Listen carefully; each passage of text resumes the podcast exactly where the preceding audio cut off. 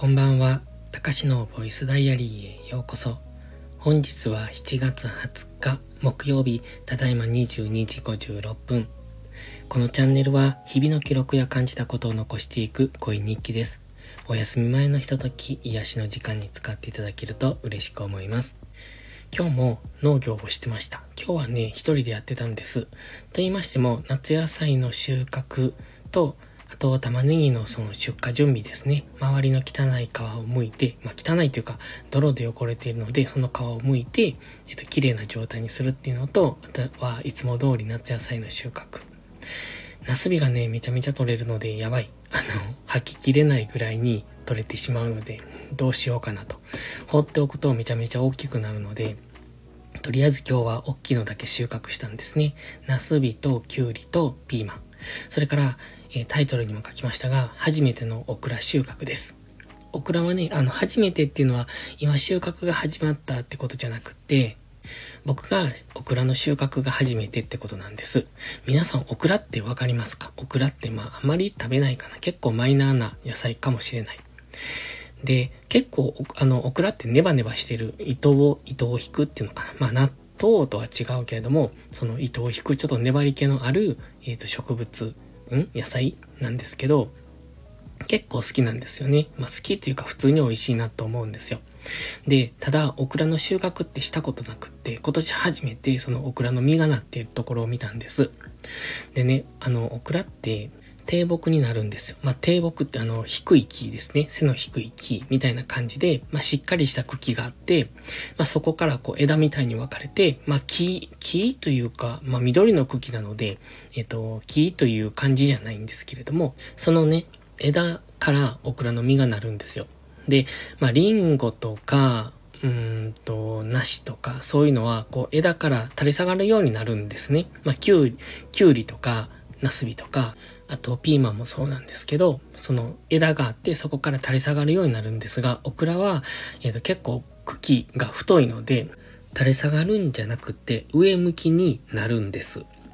うんと、上向き。だから重力に逆らってなるっていう感じかな。枝がそのまんま、えっ、ー、と、実になったみたいな、そんな感じです。上向きに枝が出てくるんですけど、その先端に実がなるっていう、上向きになるんですよ。で、しかも、なんかね、今日知ったんですけど、収穫時期が多分1日か2日しかないんです。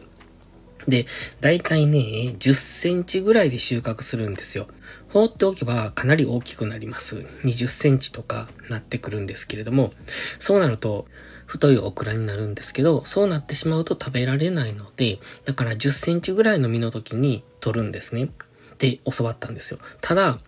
うんと、今日見たのが、まあ、5センチぐらいなんですけれども、その5センチから次10センチでそんなに大きくないじゃないですか。まあ、5センチで小さいな。うん、6、7センチっていうのはちょっと小さいので、そこで収穫するとちょっと早いかなっていう感じ。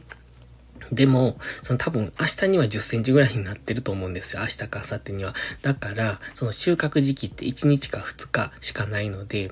例えばじゃあ今日見たいな中で、えっ、と、7、8センチでちょっと小さいなっていう、その実に関しては、明日もしくは明後日には取らないといけない。もちろんね、毎日収穫してればいいんですけれども、なかなかそういうわけにはいかなくって、ナスビとピーマンとキュウリと、あと人参と収穫すると大体2時間から2時間半ぐらいかかるんですよ。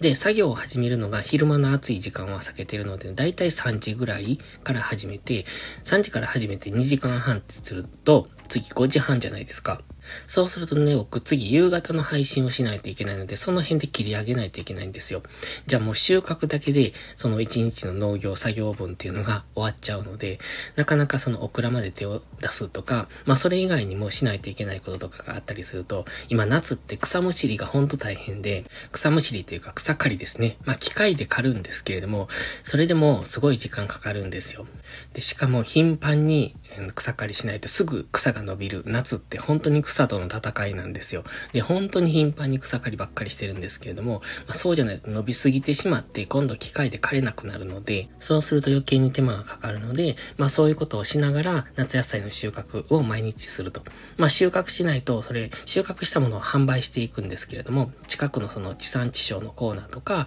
えっと直売所とかで売っているんですよ。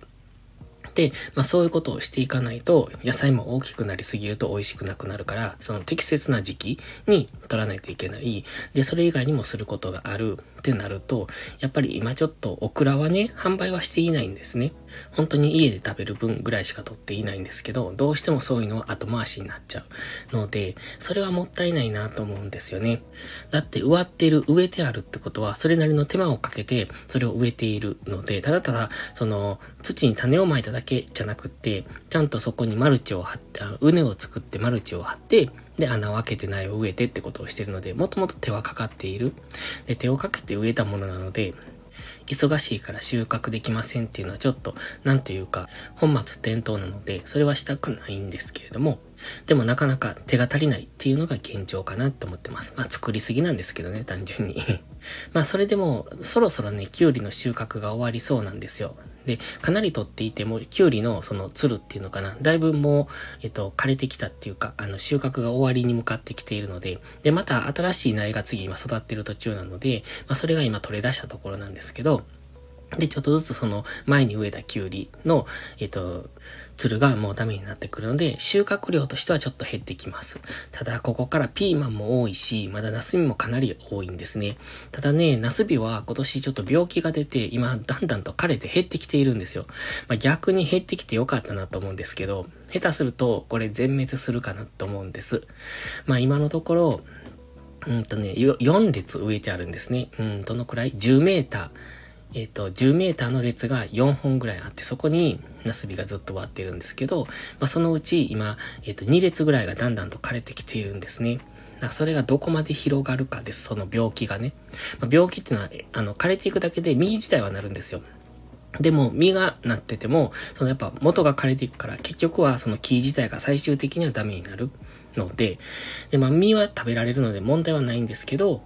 多分根っこの病気なんでしょうね。病気っていうかその、だから養分を吸い上げられないとか、水分を吸い上げられないとか、そういう病気があったら、次根っこから養分吸い上げられないってことは当然もう枯れるしかないじゃないですか。だから今なってる身で終わりみたいな、そんな感じになってくると思うので、まあそれがちょっとずつ広がってきてるので、まあナスビの収穫量ももうすぐ減ってくるなっていうところなんですね。